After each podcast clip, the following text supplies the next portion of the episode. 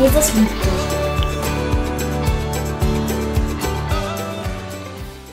Ähm, ich bin wirklich sehr, sehr froh, dass ich ein Kind Gottes sein darf. Hey, das ist das Beste, was es gibt auf der Welt, die beste Botschaft, dass wir Kinder Gottes sein dürfen, sicher sein dürfen bei ihm, geliebt von dem besten Papa, den es gibt auf der Welt, oder? Was sagst du dazu, Micha? Guten Morgen. Guten Morgen. So, du kommst auf Bobfingen. Wo liegt Bobfingen? Wo liegt Bobfingen? Wie beschreibe ich das äh, am besten? Ähm, also die A7 hoch, mhm. bis Abfahrt Bobfingen kommt. Ja, so, okay. Ich weiß nicht, so Stunde 15. Schleswig-Holstein, oder? Nicht ganz, ein bisschen davor. okay. Ähm, du wirst ja gleich die Predigt halten. Wir hatten ja eben schon ein Interview mit äh, der Memminger Zeitung und dann hat sie dich gefragt, ob du ein Prediger bist. Äh, bist du ein Prediger? Ich bin noch kein Prediger. Ja. Ich, ich habe nur Jesus lieb und du hast mich eingeladen und ich habe die Einladung angenommen, mehr nicht. Okay. Ja. Ähm, aber das machst du ja nicht zum ersten Mal. Ähm, du bist ja öfter mal unterwegs. Äh, warum, warum laden dich Leute ein? Was, was haben sie davon? Das muss die Leute fragen, ich weiß es nicht. ja, ich, also ich habe der Dame von der Zeitung gesagt, also die Tatsache, dass ich hier oben stehe, bedeutet nicht, dass mein Leben in Ordnung ist. Ja. Die haben mich eingeladen und ich bin da und erzähle ein bisschen was aus meinem Herzen, mehr nicht. Okay, wir werden dich ja gleich ein bisschen kennenlernen. Du wirst aus deinem Leben erzählen. Ähm, die Menschen haben ja große Probleme, zum Teil enorme Heizkosten, Inflation. Äh, hast du eine Antwort darauf? Wie soll man damit umgehen? Auf die Heizkosten? Auf die Probleme? Ja, die, die Rechnungen bezahlen, wenn es irgendwie geht.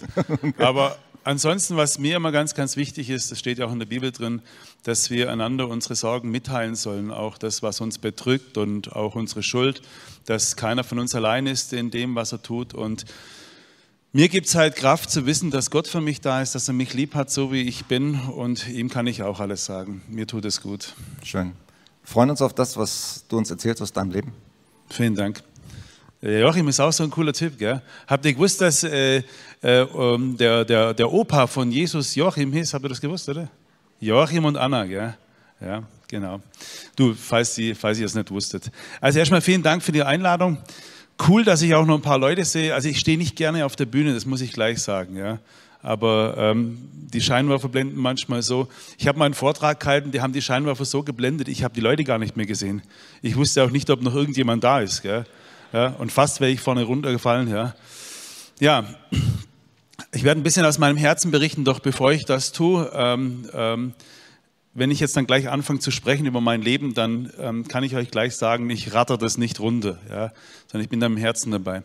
Und ich habe nach langer, langer Zeit mal wieder ein paar Fotos mitgebracht, die werden heute an die Wand geworfen und das macht auch was mit mir. Ja. Und bevor ich das am Schluss vergesse, was ich eigentlich sagen wollte, ich habe ein paar Freunde hier gesehen, mit denen war ich schon in Israel. Wer, wer, wer war mit mir schon in Israel? Zwei Stück habe ich schon gesehen, ja, super, echt. Und ähm, ich fliege im April wieder mit 50, 60 Männern nach Israel. Ja. Wen das interessiert, ja, draußen an unserem Tisch gibt es Infos. Und wenn Männer zusammen sind, ist einfach eine unfassbar coole Zeit. Ja. Wir reden anders miteinander, wir, wir öffnen uns ganz anders, wenn wir alleine für uns sind. Und das ist sehr, sehr wertvoll. Dann habe ich den Männern noch etwas mitgebracht. Äh, Jakob, der macht heute die Technik, der, der weiß gar nicht, was auf ihn zukommt. Ich sage, ich, ich sag dir irgendwas und du musst immer bereit sein. Ja? Jetzt, ich habe, äh, mich hat mal vor einigen Jahren mal eine 85-jährige Lady um etwas gebeten. Sie hat gesagt, du musst mir einen Gefallen tun. Da sage ich, was? Dann hat sie gesagt, das ist eine wichtige Sache in der Gesellschaft verloren gegangen. Dann habe ich gefragt, was ist das? Dann hat sie gesagt, die Tugenden der Ritterlichkeit. Tu mir einen Gefallen, hat es gesagt, und erzähl den Jungs und den Männern von den Tugenden der Ritterlichkeit. Und ich war dann im Wald spazieren und habe gebetet und daraus ist dann dieses Plakat entstanden, Jakob. Genau.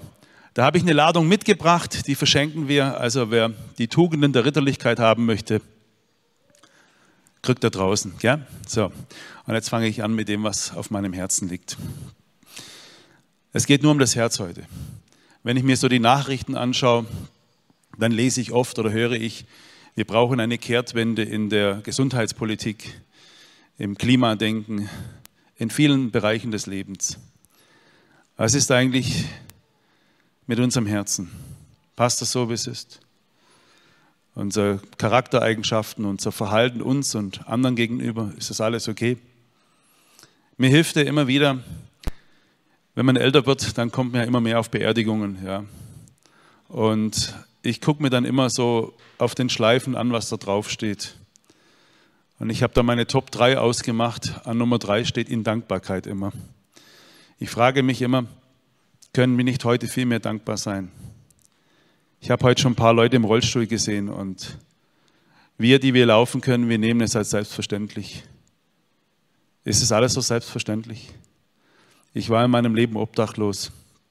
Ist es selbstverständlich, ein Dach über dem Kopf zu haben?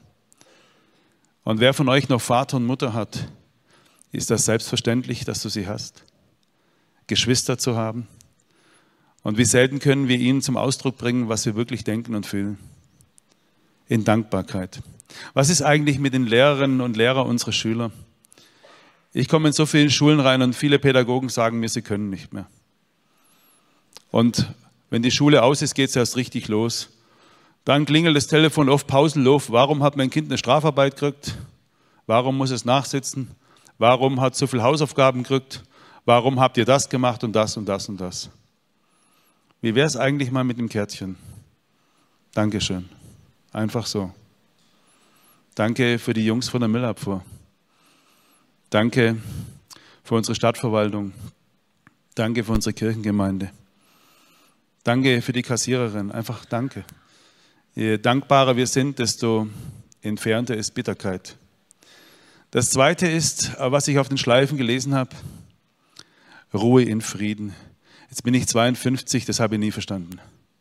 Ich habe das nie verstanden. Da muss ich also sterben, um meinen Frieden zu haben. Irgendwie komisch, oder? Das müsste doch reichen, dich zu kennen, oder? Wer mit dir arbeitet, hat doch hoffentlich seinen Frieden. Du gehörst doch hoffentlich nicht, nicht zu denen, die über andere tratschen, oder? Die schlechte Worte über andere haben. Das bist doch du nicht, oder? Das sind doch die anderen, oder? Wie gehst du mit deinen Nachbarn um? Wie bist du am Arbeitsplatz? Wie bist du in deiner Familie? Wer mit dir lebt, hat doch hoffentlich seinen Frieden. Und wisst ihr, was die Nummer eins ist? Auf fast allen Schleifen? In Liebe. Wie oft habe ich die Männer schon gefragt, hast du deinen Eltern oder deinen erwachsenen Söhnen oder der Frau, deiner Frau Liebe ausgesprochen? Ah, das wisst ihr doch. Ehrlich? Ja, aber selbst wenn sie es wissen. Wann hast du es zum letzten Mal gesagt? Ja, ich habe es früher auch nicht gehört. An der Vergangenheit kann kein Mensch etwas ändern, aber heute. Und ganz besonders an die älteren Männer hier. Ich glaube, ihr oder wir, wir sind so geprägt, dass wir nicht so über Gefühle sprechen. Aber ich kann euch garantieren, ich bin in vielen Gefängnissen drin und sitze bei vielen Obdachlosen und Drogensüchtigen und bin mit den Jugendgangs unterwegs. Alle da draußen sehnen sich von ihrem Vater zu hören, ich habe dich lieb. Genau diesen Satz. Nicht umschreiben, ah, das weiß er schon. Nein, nein, diese Worte, diese Worte, ich habe dich lieb und dann noch etwas, ich bin stolz auf dich. Und jetzt bitte ich euch um Verständnis. Nicht stolz auf das, was du getan hast oder nicht getan hast. Es geht so oft in unserem Leben um Leistung. Ich bin stolz auf dich. Dich, so wie du bist. Ich weiß nicht, ob er das versteht. Ich liebe dich. Ich bin stolz auf dich. Ich wünsche euch das von ganzem Herzen. Da entsteht eine Freiheit. Übrigens, wenn du diese Liebe aussprichst, das ist Freiheit. Eines Tages wird der Mensch vielleicht gehen, dem du die Liebe ausgesprochen hast. Und dann wirst du zu den Menschen gehören, die sich bei mir melden und sagen, Micha, ich habe einen geliebten Menschen verloren.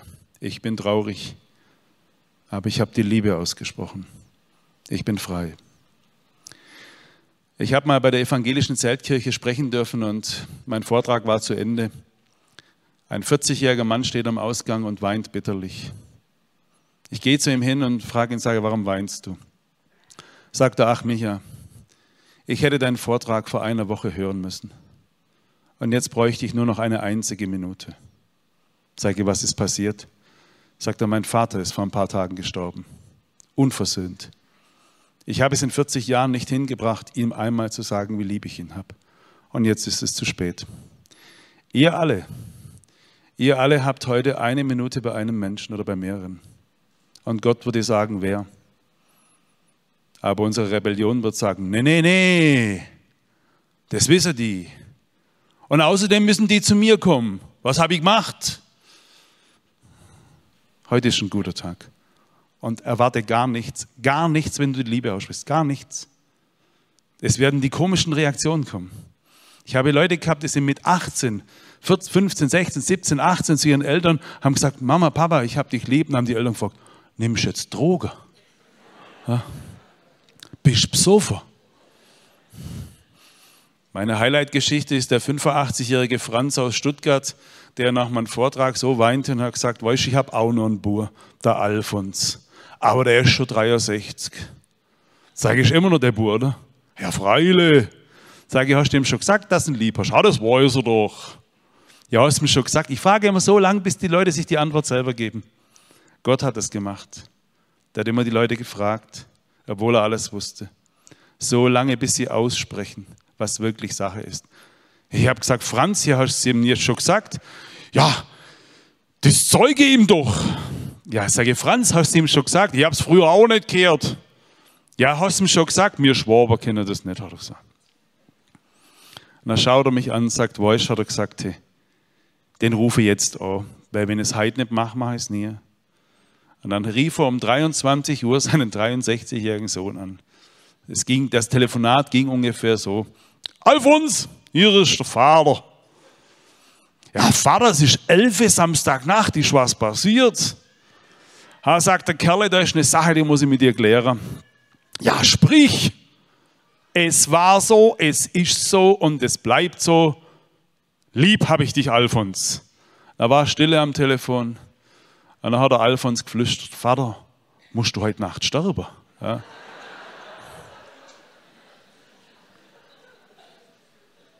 Ihr werdet die komischen Reaktionen ernten. Es ist nicht wichtig, aber es wird dich in die Freiheit führen. Und dann geht es heute noch um etwas sehr, sehr Wichtiges. Und ich sage das, obwohl Corona noch nicht beendet ist. Jakob, du wartest auf die, den Punkt, wo ich es dir sage. Du darfst es nicht vorher bringen, gell? weil sonst ist die Pointe dahin. Gell? Jakob, bist du noch da? Gut. Es geht heute um etwas sehr, sehr Wichtiges. Und zwar, vor vielen, vielen Jahren sind in Amerika zwei Mädels zur Welt gekommen. Zwei so kleine Hosenscheißerinnen. Und die zwei, die kamen zu früh auf die Welt und wären fast gestorben. Dann hat man die zwei separat, jedes von den kleinen Wurzeln in einen Brutkasten gelegt. Und eines Nachts denkt sich eine Ärztin oder eine Oberschwester, ich weiß es nicht mehr, die zwei sterben.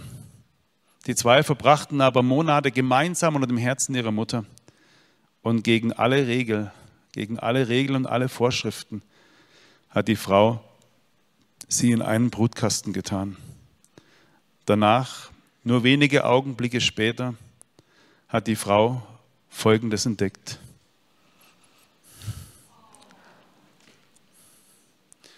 Jakob, lass das Bild bitte stehen. Wisst ihr, wie der Name Gottes übersetzt bedeutet? Yahweh, ich bin für dich da.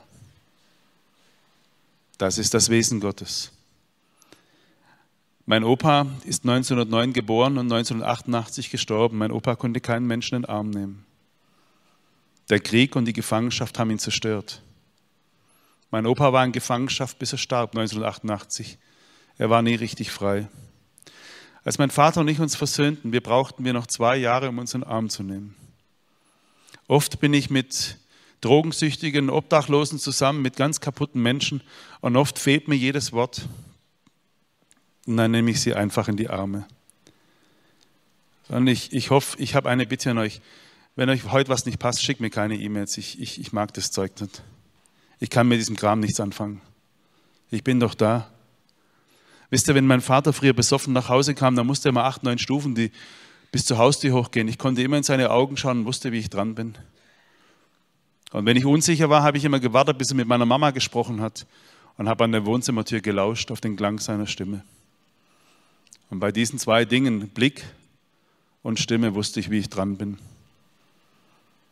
Wenn du jemand was zu sagen hast, dann sag es ihm seine Augen, von Angesicht zu Angesicht, damit er sieht, aus welchem Holz du bist. und dass er den Klang deiner Stimme hört. Ich werde jeden Menschen in den Arm nehmen, der es braucht und der es möchte. Ich war in Vorträgen, in Projekten drin, da standen Leute vor mir, die zerbrochen sind, verstunken, verkotzt, verseucht und verschissen. Ich sage es genau so. Und ich nehme sie einfach in meine Arme. Denn eine Umarmung bedeutet, du bist angekommen. Du bist zu Hause. Sie bedeutet Sicherheit und Identität. Könnt ihr euch noch einen Arm nehmen? Weißt du, und da brauchst du nicht viele Worte. Da ist alles gesagt. Und deshalb, mir tut es immer so an meinem Herzen weh, wenn ich erwachsene Menschen sehe, die ihren Eltern begegnen und sie geben sich die Hand. Ich verstehe das. Eine Umarmung gibt auch dem anderen die Macht, die weh zu tun. Und doch ist es ein Stück vom Himmel. Ich hoffe, ihr könnt euch reichlich in den Arm nehmen. Du darfst das wegpacken. Ich bin am 6.9.1970 geboren um 15.58 Uhr. Jetzt wirst du dich fragen, woher weiß er das so genau? Ich war ja dabei. Ja, ist doch klar, dass er das weiß. Ja. Mein, ich bin die ersten 15 Jahre in einem Haus aufgewachsen, das kannst du euch gar nicht Haus nennen. Die Dachplatten sind eingefallen. Ich habe bis zum 15. Lebensjahr im Schlafzimmer meiner Eltern geschlafen, in einer abbruchreifen Hütte. Eine Dusche im Badezimmer gab es nicht. Wir haben uns an einer Schüssel am Hausgang gewaschen mit dem Waschlappen. Unser Ministerpräsident Kretschmann wäre stolz auf uns gewesen. Ja. Wir haben uns damals schon klimatechnisch äh, der Körperpflege unterzogen. Ja. Besuch gab es nie. Wenn, dann kam jemand vom Jugendamt oder der Gerichtsvollzieher. Aber ansonsten hat uns niemand besucht. Mein Vater hat gesagt, wenn mal jemand kommen will, sagst du mit abeziert. Wir haben tapeziert, 15 Jahre lang am Stück, von morgens bis abends. Mein Vater ging nicht arbeiten, bei uns hat man immer gesagt, er geht in die Wirtschaft. Versteht ihr Wirtschaft hier? Mein Vater ging in die Wirtschaft. Manchmal haben Leute mich gefragt, was war der Vater vom Beruf, sage ich, Wirtschaftsprüfer. Ja. Das kommt immer gut. In heutiger Zeit haben wir immer so Fremdworte und so. Wir können da schon gar nicht mehr normal miteinander reden. Ja. Und deshalb gleich immer eine einfache Sprache. Mit sterbenden, drogensüchtigen Obdachlosen immer habe ich eine einfache Sprache. Nur mit der Welt da draußen ist so anstrengend. Der Hausmeister ist nicht mehr der Hausmeister, das ist der Facility Manager.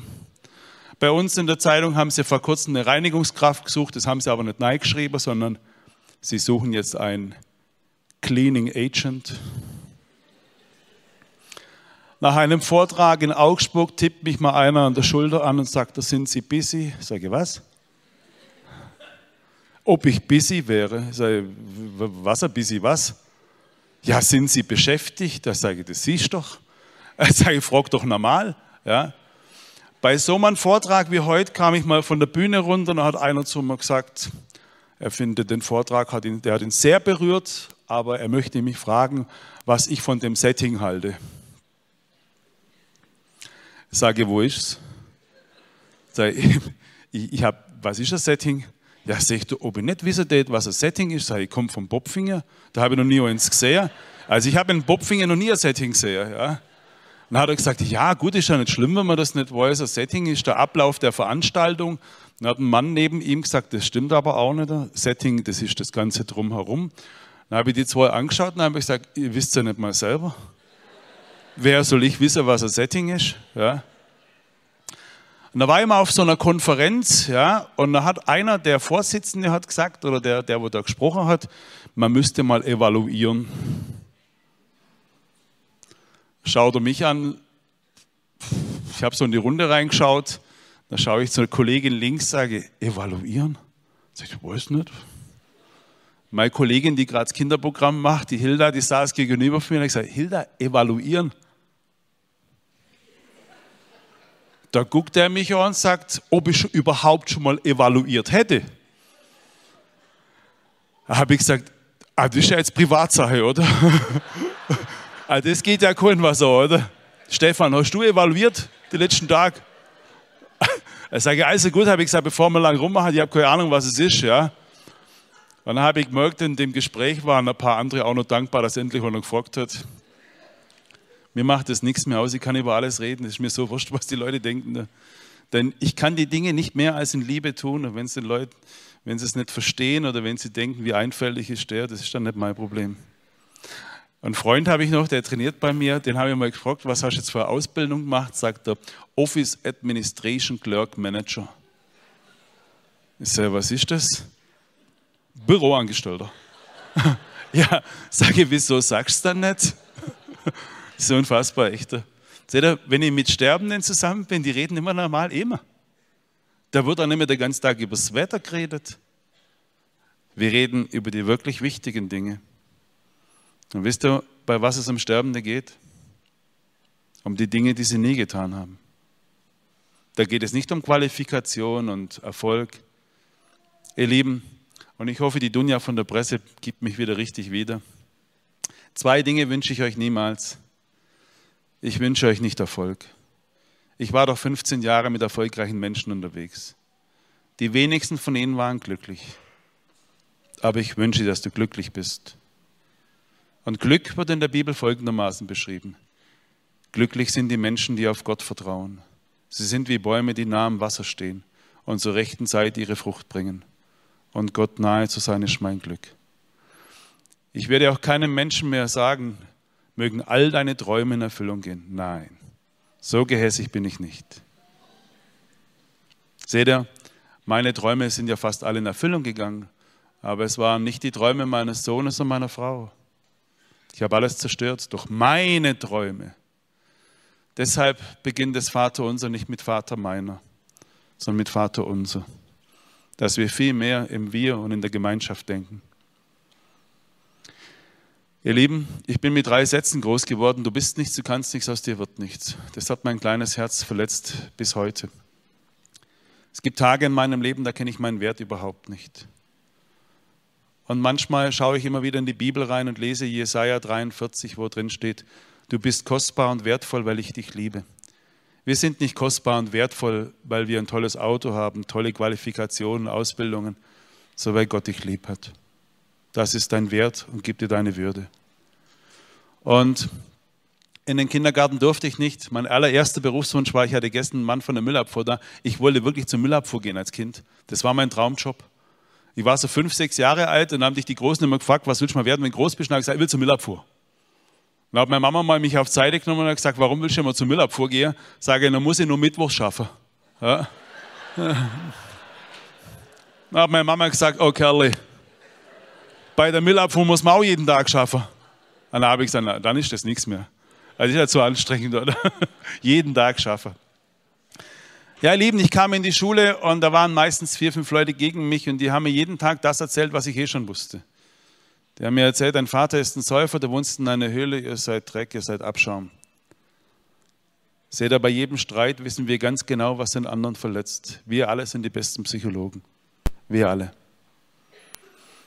Und so haben es die Jungs gemacht. Später habe ich die Möglichkeit gehabt, mir das Leben der fünf, vier, fünf Jungs anzuschauen. Und jetzt kommt ein ganz wichtiger Satz, damit keine Missverständnisse entstehen. Ich verstehe sie. Ich verstehe Menschen, die Gewalt ausüben. Aber ich bin nicht einverstanden. Ich verstehe jeden Alkoholiker mittlerweile. Jeden. Wie zerbrochen muss ein Mensch sein, dass er sich betäubt und flieht. Doch der Herr ist nahe denen, die zerbrochenen Herzen sind. Ich verstehe sie. Ich bin aber nicht einverstanden. Den vier, fünf Jungs hat man auch wehgetan. Und irgendjemand muss mir den Müll unseres Lebens doch weitergeben. Doch genau für das ist Jesus am Kreuz gestorben. Für den Müll unseres Lebens und für die Liebe, die wir nie brachten. Du musst keinen Menschen quälen. Er hat sich schon quälen lassen. Du musst es nicht. Wir sind zur Freiheit berufen. Und was habe ich gemacht? Ich habe andere verletzt. Ich habe andere gemobbt. Ich habe gestohlen wie ein Rabe. Und mir ist das ganz, ganz wichtig, euch das zu sagen. Denn unsere Kinder und Jugendlichen wissen oft nicht mehr, ob sie Fehler machen dürfen. Die müssen oft nur noch funktionieren. Und die letzten zwei, drei Jahre haben viel mit dieser Gesellschaft angestellt. Die letzten zwei Jahre, die letzten zwei, drei Jahre hatten wir ein ganz großes Thema, Corona und seine Verordnungen. Jetzt kam Energiekrise dazu. Von morgens bis abends höre ich das Klima. Ich bin auch Klimaaktivist. Ich wünsche mir so sehr, dass das Klima in unseren Familien besser wird und in der Nachbarschaft. und dass nicht so viele Menschen krank sind und nicht mehr zur Arbeit können, weil wir gemein zueinander sind. Ich wünsche mir so sehr, dass unser Klima am Arbeitsplatz besser wird. Wir wollen irgendwelche Pflanzen am Ende der Welt verändern, statt wir die Liebe in unseren Familien und Nachbarschaft pflegen. Das Große wollen wir verändern, das Kleine packen wir nicht. Ja, ihr Lieben, ich habe, ähm, wenn ich mit Kindern und Jugendlichen zusammen bin, erzähle ich ihnen meistens immer von meinen Scheitern.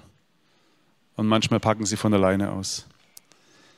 Ich habe das jetzt nicht geplant, aber ich muss euch ganz kurz die Geschichte eines, eines, eines Geistlichen erzählen, der vor vielen Jahren bei mir war mit seinem 16-, 17-jährigen Sohn. Er kam in meine Sportschule, der Mann war fix und fertig. Und dann hat er geschrien und sagte, ich bin fertig mit ihm, ich bin fertig. Der Sohn saß zwei, drei Meter weg von ihm so. Und dann hat der Pfarrer angefangen und gesagt, da, die Schule hat angerufen, schlechte Noten schreibt er, gemobbt wurde. Mir erzählt man nichts, nichts, nichts. Ich erfahre es immer am Schluss. Straffällig ist er geworden, Kiffer tut er und den ganzen Tag sitzt er vor dem Computer und schießt. Ich bin fertig mit ihm. Ach, sage ich, Pfarrer, mit deinem Sohn bist du nie fertig. Aber habe ich gesagt, hast du deinem Sohn schon mal gesagt, wie lieb du ihn hast? Aber was ist das für eine Frage, hat er zu mir gesagt. Sei ganz normal. Hast du ihm schon gesagt? Ha, das weiß er doch. 90 Prozent der Männer geben mir immer dieselben Antworten. Das weiß er doch. Ja, hast du ihm schon gesagt? Ja, das zeige ich ihm doch. Hast du ihm schon gesagt? Ich habe es früher auch nicht gehört. Hast du ihm schon gesagt? Nein. Hast du ein einziges Mal mit deinem Sohn geweint? Nein. Sage ich, mit 16, 17 hat man schon manchen Liebeskummer hinter sich oder steckt mittendrin. Hattest du auch mal Liebeskummer? Ja, hatte ich auch. Sage ich, hast du deinem Sohn schon erzählt? Auch nicht. Sage ich, ich habe mit 10, 11, 12 Jahren gestohlen wie ein Rabe. Sage ich, hast du auch mal gestohlen als Kind, als Jugendlicher? Na gut, hat er gesagt, ich habe auch schon gestohlen. Sage, hast du es ihm schon erzählt? Nein. Und dann sage ich, guter Mann, habe ich gesagt. Du wunderst dich, dass dein Sohn seine Gefühle zurückhält. Du hältst deine auch zurück. Du hast deinem Sohn noch nie Liebe ausgesprochen und wunderst dich, dass er nicht kommt. Und du wunderst dich, dass er seine Tränen vor dir versteckt. Der hat ja nie deine gesehen. Da steht der Pfarrer auf und fängt an zu weinen und sagt, Bob, was ich dir nie gesagt habe, ich hatte zuerst nur Hauptschulabschluss. Mittlere Reife, ein Abitur habe ich alles später nachgeholt. Als die Schule anrief und mir von deinen Noten erzählte und dass du über Jahre hinweg gemobbt wurdest, das ist meine Geschichte. Ich hatte niemanden. Und du sollst wissen, wie lieb ich dich habe. Der Sohn steht auf und weint geht zu seinem Papa und sagt, Papa, all das habe ich nie von dir gewusst. Ich habe dich auch lieb. Ich glaube, wenn du den Kindern oder deinen Mitmenschen nur von deinen Erfolgen berichtest, dann treibst du sie weg. Erzähl von deinen Niederlagen. Wer ist so ehrlich und gibt es zu? Wer hat schon mal geklaut hier? Also bei Klauen meine ich auch Steuererklärung nicht ganz richtig ausgefüllt, ähm, ein Lied oder ein Bild vom Internet runtergeladen. Das ist alles Diebstahl. So, wie viele Diebe sitzen hier? Ich bin einer davon. Boah, Dunja, mach mal ein Foto. Für die Memminger Presse. Boah, er gleich die Arme runter da. Wahnsinn, echt. Ja, was für eine Bande hier, echt. Sehr sympathisch, ja. Ja, ihr Lieben, ich habe gestohlen. Ich, ich habe erst vor, vor zwei, drei Jahren bin ich zu einem alten Mann hin, den habe ich als kleiner Junge bestohlen. Der hatte so einen Tante-Emma-Laden, bei dem habe ich hinten am Haus die Flaschen geklaut und habe sie vorne am Laden gleich wieder abgegeben. Ja. Dann habe ich mal zu ihm gesagt, sage Hugo, ich wollte nur sagen, ich habe mit zwölf, elf Jahren bei dir geklaut. Sag ich, das weiß ich schon. Sei ehrlich. Er hat es immer gewusst. Er hat nie was gesagt, weil er wusste, mein Vater hätte mich verprügelt. Ihr Lieben, wenn du einen Satz beginnst mit du bist, achte immer, was danach kommt, dass es in Liebe ist. Denn aus du bist wird eines Tages ich bin. Ich bin mit acht, neun Jahren, habe ich Geburtstag gehabt und ich habe meinen Papa gefragt, was kriege ich zum Geburtstag und er spuckte mir ins Gesicht. Er hat mich auch damals gefragt, reicht das oder willst du noch mehr? Ich habe gesagt, Papa, das reicht. Ich habe in dieser Zeit als kleiner Junge habe ich Jesus kennen und lieben gelernt. Ich bin evangelisch getauft, bin aber in die katholische Kirche gegangen. Und in unserer katholischen Kirche und bei uns im Haus, da war ein kleines Bild, ein Jesusbild. Und da habe ich meine Wangen hingedrückt und habe geweint. Und in der katholischen Kirche unten gab es den Leidens, den lebensgroßen, leidenden, gegeißelten Christus. Da bin ich als kleiner Junge und habe Händchen gehalten. Ich habe ihm gesagt, heute haben sie mich geschlagen, heute haben sie mich durchs Dorf gejagt, heute haben sie mich angespuckt. Und wisst ihr, wie mir jedes Mal war, als würde, ich, als würde er sagen, ich weiß, ich bin mit dir gerannt. Auch mich haben sie angespuckt. Ich weiß, wie das ist. In der Bibel steht, dass er der Allerverachtetste war. Haben dich Menschen mal verachtet? Ich kann dir nur empfehlen, mit ihm zu reden. Er kennt sich mit Verachtung aus. Manchmal gibt es Christen, die sagen zu mir, dass du damals diese Holzfigur festgehalten hast und das Bild geküsst hast als kleiner Junge. Das war theologisch falsch. Ich bin theologisch eine Pfeife. Ich kann gar nicht mitteilen. Ich habe aber mal für mich so überlegt, ich, ich, ich liebe Fußball, ja. Und wie kann ich das erklären, ja? Äh, es gibt Bundesliga-Christen und Kreisliga B. Ich bin Kreisliga B. Kreisliga B ist bei uns die unterste Spielklasse. Wisst ihr, was bei Kreisliga B super ist? Du kannst jedes Spiel jeden Sonntag verlieren, du steigst nicht mehr ab. Das ist cool. Ich bin Kreisliga B-Christ, ja. Und das mit diesem Bild, ich zeige euch das Bild, wie ich zu Jesus gefunden habe. Das zeigt der Jakob euch. Das ist mein Vater. Das ist Jesus. Als kleiner Junge war dieses Bild im Schlafzimmer meiner Eltern. Wenn sie mich geschlagen und gedemütigt haben, dann bin ich in dieses versiffte, verschimmelte, zusammengefrorene Schlafzimmer gegangen, das von November bis März Eiswürfel, Eisblumen am Fenster hatte. Und dann bin ich zu ihm und habe meine Wangen an ihn hingedrückt. Und diese Liebe ist bis heute geblieben. Ach übrigens, ich gehe heute noch in die katholische Kirche und halte Händchen. Mache ich heute noch. Ich kann nicht anders. Ich kann es euch nicht erklären. Ist halt so. Vielen Dank. Auf jeden Fall, ich habe ähm, dann frühzeitig mit Kampfsport angefangen, weil mein Leben war ein Kampf, weil ich habe mir gedacht, wenn ich mal einen schwarzen Gürtel habe, dann tut mir endlich keiner mehr weh. Ja. Ich hatte dann irgendwann meinen schwarzen Gürtel und das Theater ging trotzdem weiter. Mit 18 habe ich meinem Vater gesagt, wenn du mir noch ein einziges Mal wehtust, dann gehe ich. Übersetzt bedeutet es, oh Baba, so lieb habe ich dich. Ich würde mir so wünschen, dass wir zweites miteinander leben. Aber jetzt muss ich gehen, bevor hier eine Katastrophe passiert. Und als ich so 16, 17 war, ich habe heute zwei Feuerwehrleute gesehen. Sind die Jungs von der Feuerwehr noch da, oder? Ich, sind sie da, oder? Ja, lass ich. Oder? Ich bin zur Feuerwehr gegangen, wisst ihr warum? Ich hatte mit 16, 17 keine Freundin. Dann habe ich mal zu einem Arbeitskollegen, das war der Herbert, ich habe damals bei Tengelmann gearbeitet in der Obstabteilung. Verkäufer in der Obstabteilung war ich. Heute würde man sagen Sales Manager of Fruits. Verkäufer in der Obstabteilung, versteht ja keiner, ja. Auf jeden Fall, der Herbert war euer älter und der hatte schon eine Freundin. Ich sage, Herbert, du hast eine Freundin, wie hast du das gemacht? Sag ich, ich bin zur Feuerwehr. Sag ich, verstehe dich nicht. Sag ich, du, das ist ganz einfach. Bei der Feuerwehr kriegst du zwei Uniformen, Ausgehuniform und Einsatzuniform. Und die Mädels stehen auf Uniform. Und da bin ich zur Feuerwehr. Und tatsächlich ein paar Monate später habe ich eine Freundin gehabt. Und dann bin ich wieder raus von der Feuerwehr. Ja. Ah ja, was hätte ich da sollen? ich bin ja wegen einem anderen Feuer hin. Ja. Ja, dann war ich bei der Feuerwehr. Hey, wenn du nicht weißt, dass du wertvoll bist und du kriegst eine Uniform, jetzt bist du jemand. Ja, Wahnsinn. Mit 23 Jahren habe ich geheiratet. Mit 24 bin ich Vater geworden. Die wirklich wichtigen Dinge habe ich mit meinem Sohn nie gemacht.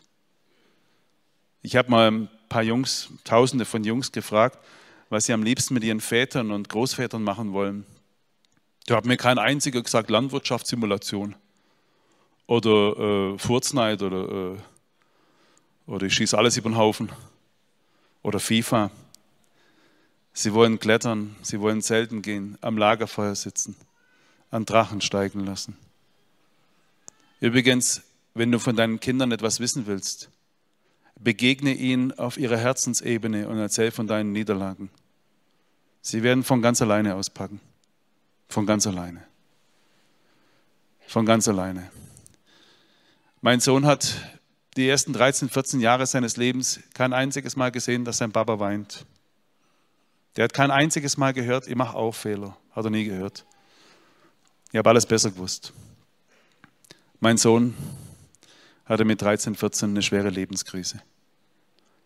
Damals war ich schon geschieden und es ist etwas Tragisches in unserem Leben passiert, das mich veranlasst hat, alle beide um Vergebung zu bitten. Und heute ehre ich die Mütter meiner Kinder. Auch wenn du geschieden bist. Ehre Vater und Mutter deiner Kinder. Das ist ganz, ganz wichtig für deine Kinder und somit auch für dich. Vielleicht verstehst du es heute nicht. Aber ein Anteil, der Anteil von Vater und Mutter in deinen Kindern, der wird dadurch auch geehrt.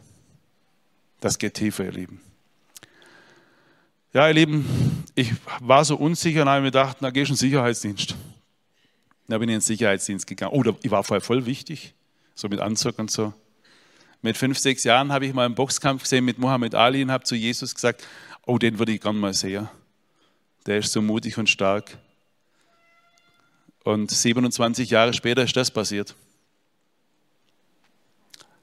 Also ich bin der Linke. Gell? Ja.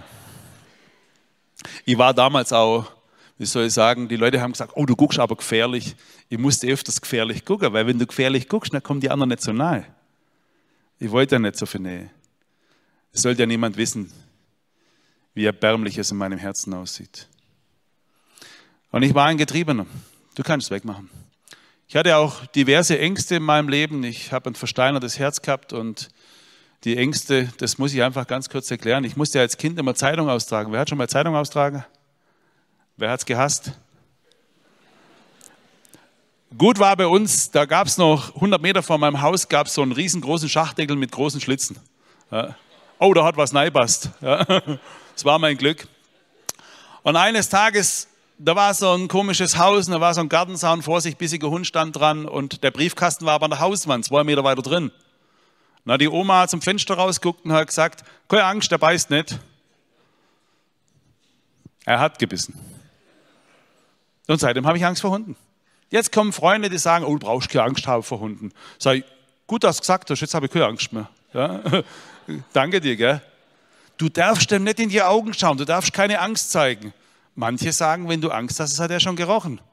Und was passiert mir vor zwei Jahren? Da kommt so ein großes Kalb auf mich zu, mitten in der Stadt, ja. Und da rennen so viele Leute rum und zu wem kommt der Hund? Er kommt zu mir. Und da springt der hier an mir hoch mit seinen Pfoten und ich stehe wie gelähmt mitten in der Stadt. Ich habe gedacht, gleich habe mein letztes Sekündlein geschlagen und hat er komisch, so komisch gebellt. Der war nicht normal. Der hat so gebellt, Wuff! Wuff! Ich stand da wie gelähmt, auf einmal kam die Besitzerin, eine ältere Frau, die ist jetzt auch im Himmel, die hat gesagt, keine Angst. Er bellt nur so laut, wenn er gestreichelt werden will. Wie mein Papa. Wie die ganzen Radikalen, die schreien auf den Straßen. Auch im Internet wird auch so viel geschrien. So viel schreien wir. Sag doch den Leuten, warum du wirklich schreist. Ich glaube, es ist ein Schrei nach Liebe. Ich mache auch keinen Unterschied zwischen links und rechtsradikal. Ich kenne mir da eh nicht aus, Hauptsache irgendwie radikal halt. Sie schreien halt. Und meine Aufgabe ist, sie zu lieben, so wie sie sind. Liebe ist nicht nur ein Gefühl. Liebe ist eine Entscheidung. Mein Vater hat oft geschrien in seinem Leben. Viele in unserer Gesellschaft schreien und manche Schreie, die werden immer leichter, immer dumpfer, immer leiser. Achte besonders auf die Menschen, die nicht mehr schreien. Solange noch einer schreit, ist er sich das wert. Guck nach mir, da passt was nicht. Wir sollten viel aufmerksamer werden, wenn sie still werden. Ich wollte meinen Vater immer verändern. Dieses Geschrei hat mir nicht gepasst. Ich habe gesagt, hör doch endlich auf zu saufen. Und das wurde schlimmer. Ich habe ihm gesagt, Mensch, Vater, fang doch mal an zu beten. Dann hat er geschrien, wo ist denn dein Gott?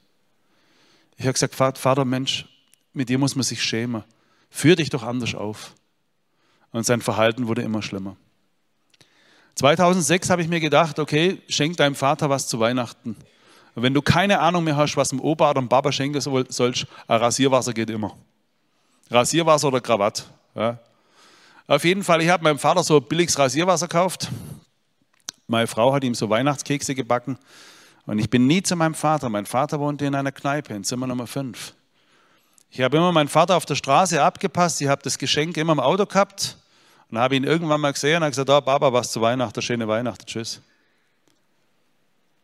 Und zwei Wochen später sehe ich ihn auf der Straße im Januar 2007 und er schreit quer über die Straße rüber, die alte Kekse kannst du in Zukunft selber fressen. Und ich schrie zurück, du undankbarer Mensch, ich will nie mehr Kontakt mit dir haben, verschwind aus meinem Leben. Heute weiß ich, was er mir sagen wollte. Wisst ihr, was er mir sagen wollte? Er wollte mir sagen, jedes Weihnachten war ich allein. Ich wäre so gern bei dir gewesen, weil ich dich liebe. Ihm hat niemand beigebracht, so zu sprechen. Und mir hat niemand beigebracht, diese Sprache zu verstehen. Gibt es Menschen, die dich anknurren und anschreien? Es kann gut sein, dass sie dir was anderes sagen wollen. Gehörst du zu denen, die andere anknurren und anschreien? Auch im Internet? Och. Sag ihnen doch, was wirklich ist. Erzähle ihnen doch aus deinem Herzen. Es ist nicht wichtig, was zurückkommt. Aber sei ehrlich, denn die Wahrheit macht dich frei. Ich bin meinem Vater aus dem Weg gegangen. Die Beziehung war beendet. Am 5. Mai 2007 habe ich zum zweiten Mal geheiratet. Wir heirateten in meiner Lieblingskirche, wo ich so oft Händchen hielt mit Jesus. Als die Kirche fertig war, sind wir durch den Ort gefahren und mein Vater steht am Wegesrand. Ich habe auf die andere Seite geschaut. Und weil wir eine Stadtrunde fuhren, fuhren wir wieder an ihm vorbei und ich habe wieder weggeschaut. Dann haben wir im vornehmsten Restaurant in Bopfingen gefeiert.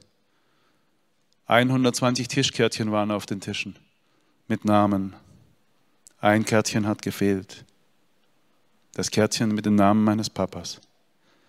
Als ich die Gäste vorstellte, habe ich zur Seite geschaut. Da stand ein Mann am Fenster.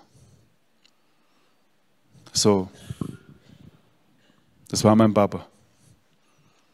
Mein Herz hat es zerrissen. Mein kleines, versteinertes Herz hat es fast zerrissen. Es tut mir unendlich leid. Ich habe vor einem halben, dreiviertel Jahr ein Buch geschrieben und diese Geschichte geschrieben. Ich habe so geweint, dass ich den Laptop nicht mehr gesehen habe.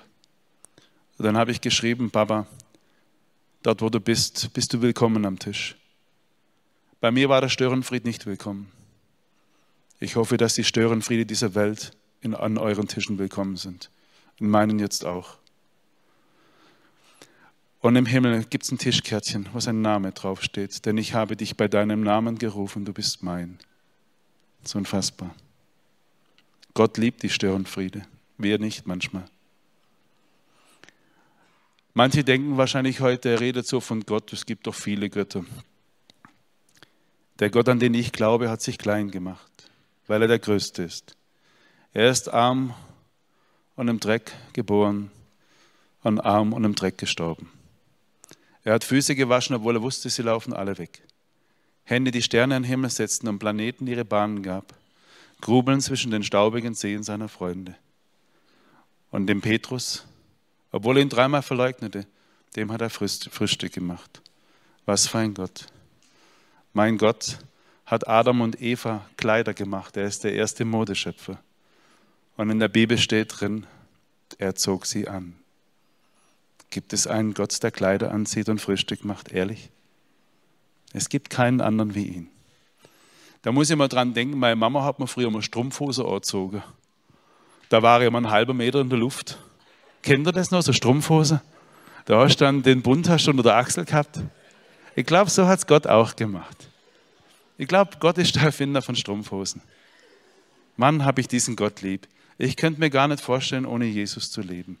Ohne den Gott, der Frühstück macht und uns anzieht und uns so lieb hat und uns in den Arm nimmt. Ich könnte nicht leben ohne ihn.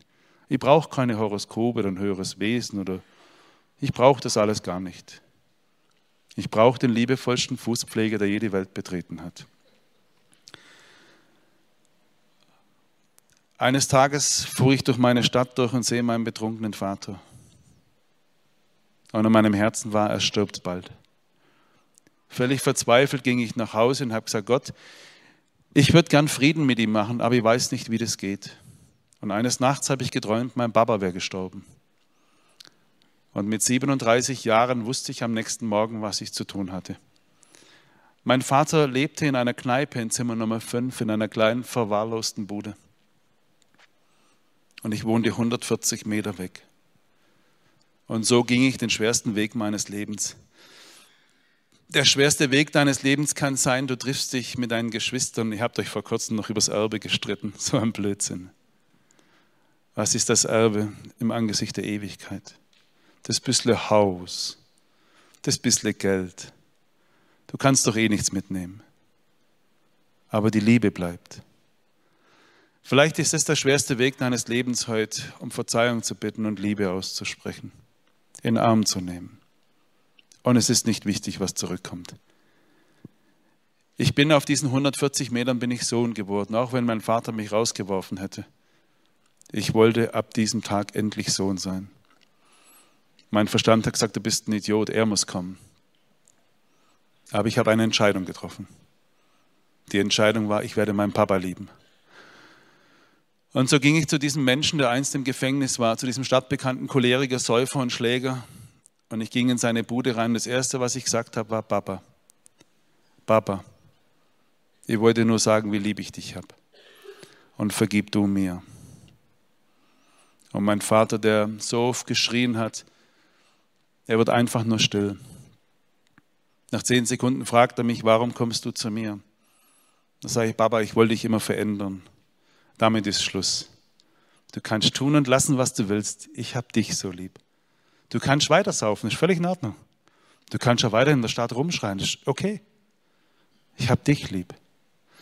Da kam mein Vater nach 37 Jahren her und packt mich hier am rechten Oberarm und sagt, Bub, ich habe dich auch immer lieb gehabt. Ich konnte es dir auch nicht zeigen. Vergib du mir. Und dann hatte ich etwas mit meinem Papa, was wir in dieser Form nie hatten. Tischgemeinschaft die Sehnsucht aller Menschen. Das geht viel zu tief. Die haben gesagt, ich kann ungefähr eine Stunde sprechen und wenn ich euch das alles erklären möchte, dann bräuchte ich noch ein paar Stunden mehr. Aber setzt euch einmal am Tag mit der Familie an den Tisch hin, wenn es irgendwie geht. Googelt nicht einen Fernseher dabei naja, oder einen Laptop oder irgendetwas. Setzt miteinander an einen Tisch. Da hört ihr den Klang eurer Stimmen und ihr schaut euch wieder in eure Augen. Ist so kostbar. Jesus hat immer wieder Tischgemeinschaft gesucht mit den Menschen. Was für ein Gott. Bei Tischgemeinschaft habe ich von meinem Papa erfahren, wie er aufgewachsen ist. Jahrgang 41. Nachdem er auf der Welt war, musste Papa in den Krieg. Er kam 1948 aus russischer Kriegsgefangenschaft zurück. Zurück kam ein traumatisierter, zerstörter Mann. Mein Papa wurde kein einziges Mal in seinem Leben in den Arm genommen. Kein einziges Mal hat er gehört, du bist geliebt. Ich habe meinen Opa nie weinen sehen. Einmal denke ich, dass er bei seinem Geburtstag besoffen das Weinglas hob und hat er gesungen, Junge, komm bald wieder. Und hat geweint. Er hatte eine Träne in seinen Augen. Das war das einzige Gefühl, was ich von meinem Opa mitbekommen habe. Hätte ich noch einmal die Gelegenheit, ihn zu besuchen, dann würde ich ihn in den Arm nehmen, wenn er es zulassen würde, dann würde ich ihm sagen, Opa, ich verstehe dich und liebe dich. An dieser Stelle, ihr Lieben, verzeiht mir erstmal, wenn ich ein paar Minuten länger quatsch, aber ich muss es ganz kurz sagen, ich bin öfters im Altersheim oder im betreuten Wohnen. Wisst ihr, was die Alten mir sagen? Der Großteil. Es kommt niemand mehr. Haben keine Zeit mehr. Müssen alle irgendwie Erfolg haben, um selbst, irgendwas mit Selbstverwirklichung, irgendwas mit, immer mit Selbst heutzutage. Zu viel Selbst ist die Garantie für ein einsames Leben. Und ich frage die Alten, warum kommen sie nicht mehr? Die haben keine Zeit mehr für mich. Oh Mann, nicht du. Und wenn du Oma und Opa besuchst, wenn du es wirklich machst, frag nicht ständig nach dem Zucker, nach dem Herzen, nach dem Rücken. Guck mit ihnen ein Fotoalbum an. Wenn sie noch tanzen können, tanz mit ihnen, knuddel sie, kitzel sie durch. Habt eine gute Zeit miteinander. Erzähl etwas von dir. Und frag nach früher, sofern sie reden. Hab Besuch Oma und Opa, bevor es zu spät ist. Dann müssen wir so Schleifen machen, das ist schon Blödsinn. Das, das ist ein Erfolg. ihnen dieses Glück zu bescheren es macht dich glücklich. Mein Papa und ich, ich habe nie mehr gesagt, hör auf zu saufen, nie mehr. Dann hört er auf zu trinken. Ich habe nie mehr gesagt, benimm dich anständig und er versöhnt sich mit Menschen. Ich habe nie mehr gesagt, fang mal an zu beten, sondern es kam der Tag, da hat er eine leichte Grippe gehabt und lag in seiner kleinen verschimmelten Bude drin und hat gesagt, Bur, betest für mich. Das mache ich, Papa. Liebe liebt das Schöne aus einem Menschen heraus. Du sollst sie nur lieben, mehr nicht. Du sollst sie nicht verändern, damit treibst du sie weg und dich machst du kaputt. Hab sie einfach nur lieb. Liebt einander, sagt Jesus, so wie ich euch liebe. Der gibt euch auch die Freiheit, Jesus selber zu lieben oder abzulehnen. Er hat euch so lieb, ihr dürft auf ihn pfeifen, das ist völlig in Ordnung. Es hindert ihn nicht, dich zu lieb zu haben. Du kannst weiterhin an deine Sterne glauben, die helfen dir eh nicht. Er liebt dich einfach so, wie du bist. Machst du genauso. Das ist mein Rat an dich. Kurz bevor mein Papa starb, habe ich ihm gesagt, weißt du eigentlich, wie lieb ich dich habe? Und dann habe ich ihn geküsst. Mein ganzes Leben hat sich verändert seit dieser Zeit. Und mein Herz ist immer noch in Arbeit. Ich bin seit 15 Jahren erst Sohn. Ich bin erst 15 Jahre alt. Erik, du bist zwei Jahre älter wie ich. Du bist ja 17, gell? Ich bin 15 erst. Drei Monate nachdem mein Papa starb, aber ich bin frei, weil ich ihm die Liebe ausgesprochen habe. Aber ich habe so getrauert. Drei Monate später hatte meine Frau einen grauenhaften Autounfall. Das ist ihr Auto.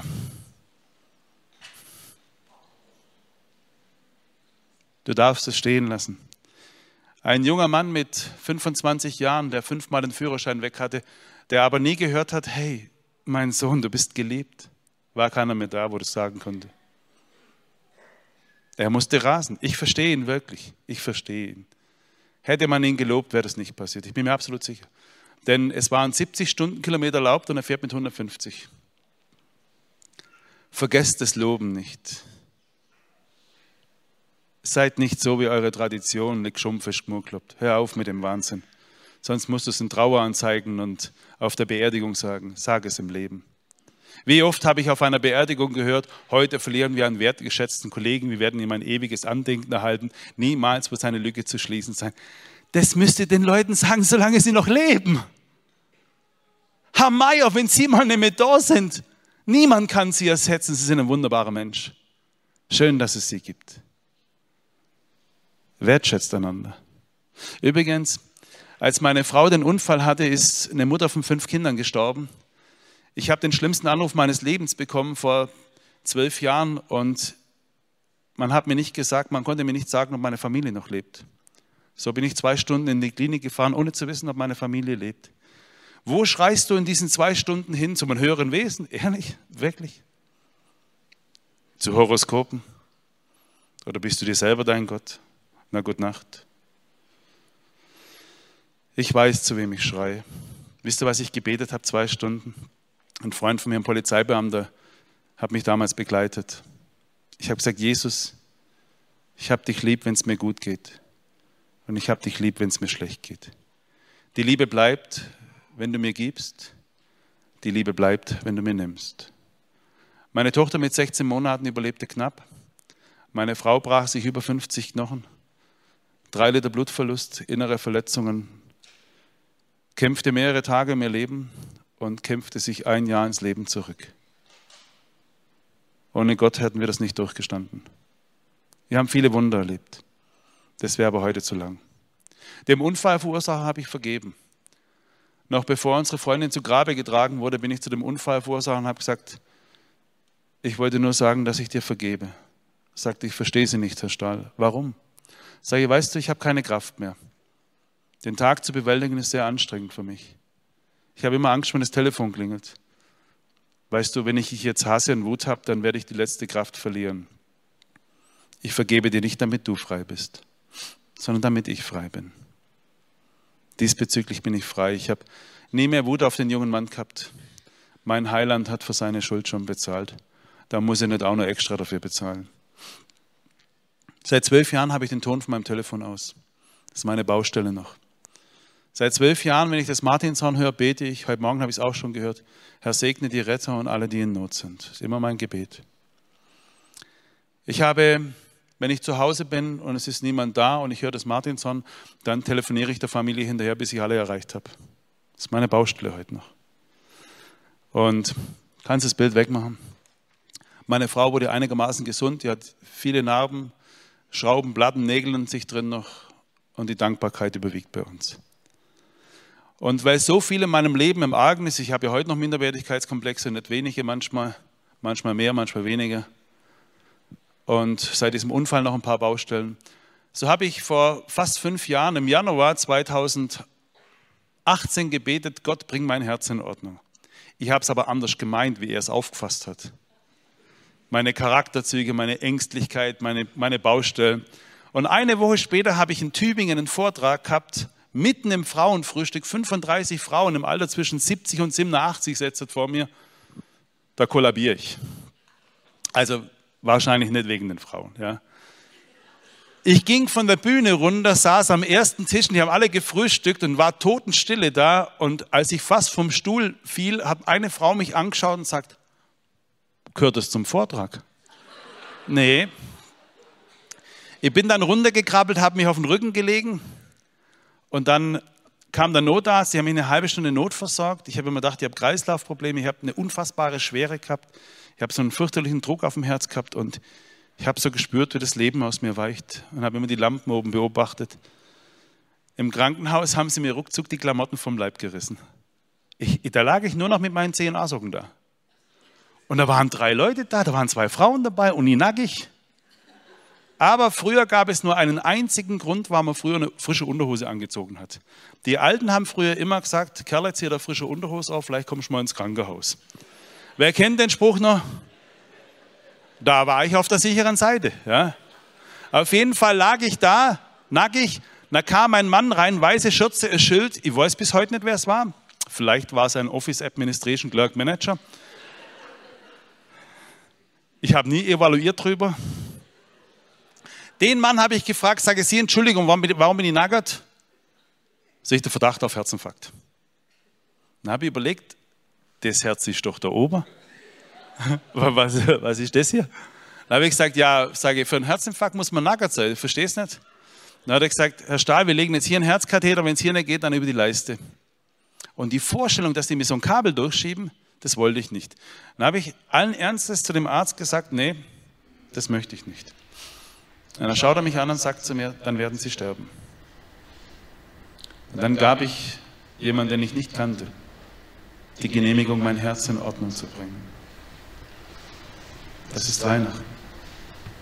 Der Kardiologe aller Kardiologen kommt, um dein Herz in Ordnung zu bringen. Aber er braucht deine Genehmigung. Das gehört. Kommt schon falsch im Springen, oder? Ich bin so, auch wenn ich jetzt mit zwei, drei Leuten haben, warum soll ich anders sein, weil 500 da sind? Ja. Auf jeden Fall, die haben die mir das Kabel durchgeschoben und als der Arzt mir sagte, dass es ein Infarkt ist, hatte ich Todesängste. Viele meiner christlichen Freunde haben mir E-Mails geschrieben, deswegen ich komme da nicht mehr klar, damit will ich keine E-Mails. Die haben mir gesagt, du musst doch keine Angst haben, du bist doch Christ. Kreisliga B halt. Ich habe heute noch Angst. Ich möchte meinem Gott und euch alles sagen können, wie es in meinem Herzen aussieht. Warum soll ich etwas vorgeben, was nicht so ist? Als die Diagnose feststand und ich Todesängste hatte, habe ich um 11.30 Uhr am 21. Februar 2018 nochmal Konfirmation gehabt. Ich habe meinem Herrn Jesus alles gegeben, was mir schwer ist. Und alle Liebe, die ich ihm brachte. Und dann habe ich noch etwas zu ihm gesagt. Ich habe gesagt, Jesus, ich will dich spüren. Mir reicht es nicht, dass ich weiß, dass du da bist. Ich will dich spüren. Das kann ich keinem Menschen erklären, aber ich dürfte spüren, dass Gott an meinem Bettchen ist. Sein Name ist, ich bin da. Ich bin für dich da. Und ich habe es erlebt. Ich hatte in den Wochen danach, man nennt es vielleicht schwerste Depression, Schlaflosigkeit. Und niemand wusste von meiner Schlaflosigkeit. Niemand. Ich habe erleben dürfen, wenn es ganz dunkel in deinem Köpfchen und deinem Herzen ist, was es mit dem Menschen macht. Ich werde nie mehr einem Menschen sagen, es wird schon wieder, das passt schon. Nie mehr. Ich werde nie einem sagen, komm, da komm. Das am Ende des Tunnels ist schlicht und so ein Blödsinn. Manchmal müssen wir einfach nur da sein und schweigen. Eines Tages war ich in einen Gottesdienst eingeladen ein Mann, der mich nicht kannte, nicht meine Schlafprobleme, hat mich auf die Seite genommen und gesagt, ich soll dir was von Gott sagen. Und das berührt mich unfassbar. Sag ich ehrlich? Sagt er ja. Ich soll dir von ihm Folgendes sagen, dass er im größten Sturm auf einem Kopfkissen geschlafen hat. Auf diesem Kopfkissen ist noch ein Platz frei. Komm endlich zu Ruhe. Wisst ihr, warum ich das verstehe? Als meine Frau um ihr Leben kämpfte damals, Oktober 2010, da war meine Tochter auf Normalstation und meine Frau auf Intensiv. Ich hatte mit meiner Tochter damals ein Zimmer, ein Bett, ein Kopfkissen. Ich konnte meiner Laura die Schmerzen nicht nehmen. Aber wisst ihr, was ihr Frieden gab? Der Papa war mit auf dem Kopfkissen. Der Papa. Ich bin heute versöhnt mit dem himmlischen Papa. Ich bin heute versöhnt mit meinem irdischen Papa, der in den Himmel gegangen ist. Übrigens, mein Papa habe kurz bevor er starb, so ein paar Monate vor, habe ich den zum ersten Mal in meinem Leben in den Arm genommen. Da stand er an der Haustür dran mit seiner braunen Lederjacke und habe gedacht, so, jetzt nimmst du Papa in den Arm. Ganz überraschend war das. Dann habe ich ihn in den Arm genommen und da stand er so an der Haustür. Das kannte der Bursche nicht. Dann habe ich ihn in den Arm genommen und dann ich, Papa, du darfst mir auch einen Arm nehmen. Dann hat er auch einen Arm um mich rumgelegt. Dann habe ich gesagt, und der linke Arm ist der gelähmt. Dann haben wir uns zum ersten Mal Arm genommen. So unfassbar. Und ihr Lieben, ich komme jetzt langsam zum Schluss. Und der Raphael, der darf mich gleich begleiten. Wen das alles interessiert, was ich zu sagen habe, meine Tochter hat vor drei Jahren gesagt, Papa, du brauchst jetzt endlich mal einen YouTube-Kanal. Du musst cool werden. Es gibt einen YouTube-Kanal mit meinem Namen, da gibt es viele Vorträge. Und vielleicht interessiert euch das. Du darfst dieses Bild noch an die Wand werfen von der Maya. Maya ist ähm, am 18.03.2016 nach 28 Operationen gestorben. Maya hatte Jesus lieb. Maya hat, bevor sie starb, hatte sie den Wunsch, mit mir am Tod zu gehen. Wir haben einen Gottesdienst gehalten vor 300 Leuten. Da hat man ein Mädchen zu ihr gebracht mit 13 Jahren, das in derselben Woche ihren Papa verloren hat. Und Maya, das Mädchen auf Krücken, ging zu diesem Mädchen hin und wisst ihr, was sie gemacht hat? Kein Spiel. Sie nahm sie in ihre Arme. Wisst ihr, wie lange? Über eine Stunde. Es war ein Kino in Ostdeutschland. Und bestimmt 250 Atheisten. Niemand hat ihr widersprochen, weil sie gesagt hat, der himmlische Papa erwartet sie mit offenen Armen. Niemand. Sie alle wussten in ihrem Herzen, das ist die Wahrheit. Ihr alle wisst es. Auf der Titanic wussten die Leute, was Sache ist. Sie haben noch ein Lied zum Schluss gesungen. Näher mein Gott zu dir. Bringt euren Kindern die alten Lieder wieder bei, damit sie in schweren Stunden wieder singen können. Meine Tante ist letztes Jahr mit 88 gestorben. Sie hat alles vergessen, alles. Aber naja, mein Gott hat sie nicht vergessen. Vater uns hat sie auch nicht vergessen. Und großer Gott, wir loben dich auch nicht. Und wir haben immer gebetet zusammen. Ich bin klein. Mach du mein Herz rein. Soll niemand den Wohnen in Jesus allein. Bevor ich ein paar Zeilen vom Meier vorlese, Vielleicht gibt es Menschen hier, die Jesus noch gar nicht in ihr Herz eingeladen haben. Dann bringen wir das jetzt in Ordnung und gehen zu den Kardiologen aller Kardiologen. Wenn du deine Liebe, dein Ja erneuern willst, kannst du in deinem Herzen mitsprechen. Und vielleicht wählt heute jemand den himmlischen Fußträger aller Zeiten in seinem Herzen, der dir den Frieden gibt, den diese Welt nicht geben kann. Lieber Jesus, leider ist mein Leben nicht so gelaufen, wie du es geplant hast. Ich habe in vielen Dingen Glück und Anerkennung gesucht. Doch nirgendwo wurde meine Sehnsucht gestillt. Du kennst die Tiefen, den Grund meines Herzens. Ich lade dich jetzt ein. Liebe mein kleines Herz völlig gesund. Füll es aus mit deiner Liebe. Alles, alles gebe ich dir, was mir schwer ist. Meine ganze Schuld. Die Liebe, die ich lieb habe. Und ich bekenne, von nun an bist du mein Herr und mein Gott und mein Freund. Ich möchte euch zum Abschluss ein paar Zeilen von Maya vorlesen. Und dann würde ich gerne für euch beten.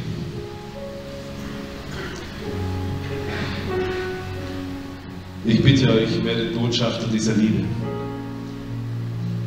Die Maya hat sich gewünscht, dass die ganze Welt Jesus kennen und lieben. Ihre letzten Worte. Ich bin erfüllt. Die Liebe Gottes füllt mich total aus. Lieber lebe ich nur ein paar Jahre und weiß mich von Gott geliebt, als 100 Jahre ohne dieses Wissen und ohne diese Liebe. Es ist nicht wichtig, wie lange du lebst. Es ist wichtig, wie du lebst. Einen Vortrag beendete sie mit Lebt miteinander in Liebe. Einer achten Klasse sagte sie im Schulgottesdienst, lauft draußen nicht ständig mit Kopfhörern rum und schaut nicht ständig in eure Handys rein. Ihr verpasst das Rauschen der Bäume, das Singen der Vögel. Ihr verpasst einander. Ehrt eure Eltern, egal was war. Wertschätzt sie und vergesst nicht, auch sie haben es oft nicht einfach. Und dann gab sie uns allen einen Rat, den mir meine Oma fast jeden Tag gesagt hat. Versöhnt euch nach jedem Streit, noch bevor die Nacht anbricht. Denn ihr wisst nie, was morgen ist. Und legt ein kleines Leben in Gottes weiche Hände. Lieber Jesus, du hast uns versprochen, dass wo zwei oder drei in deinem Namen versammelt sind, dass du da bist. Ich bin für dich da, ist nun dann. Du siehst unsere Herzen. Du siehst es, was Menschen uns angetan haben. Und so bitten wir dich, segne du unseren Mund, damit wir die Dinge aussprechen, die gesagt werden müssen. Unseren Frauen und Ehemännern, ich liebe dich. Dass wir die Väter und Mütter unserer Kinder ehren, egal was war. Segne unseren Mund, dass wir Liebe aussprechen, unseren Söhnen und Töchtern, unseren Brüdern und Schwestern. Ich hab dich lieb. Lasst euch von niemandem aufhalten. Herr, segne unsere Hände und Arme, dass wir Geborgenheit schenken. Hände zur Versöhnung reichen, dass wir einander in den nehmen.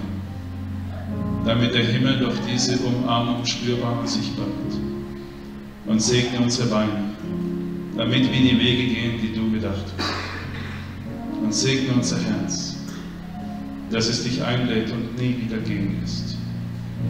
Und so segne uns und behüte uns, der allmächtige Gott, der Vater aller Väter, der Papa aller Papas. Es segne uns Jesus Christus, Herr aller Herren, König der Könige, liebevollster Fußpflege, der jede Welt betreten hat, genialster Frühstückszubereiter, wunderbarster in Armen, Kardiologe aller Kardiologen, und es segne euch der Heilige Geist, der euch tröstet und euch die Gewissheit gibt, was immer auch kommt und wo immer wir sind. Jesus, unser Heiland, das Brot des Himmels, das Wasser des Lebens, ist immer für dich da. Amen.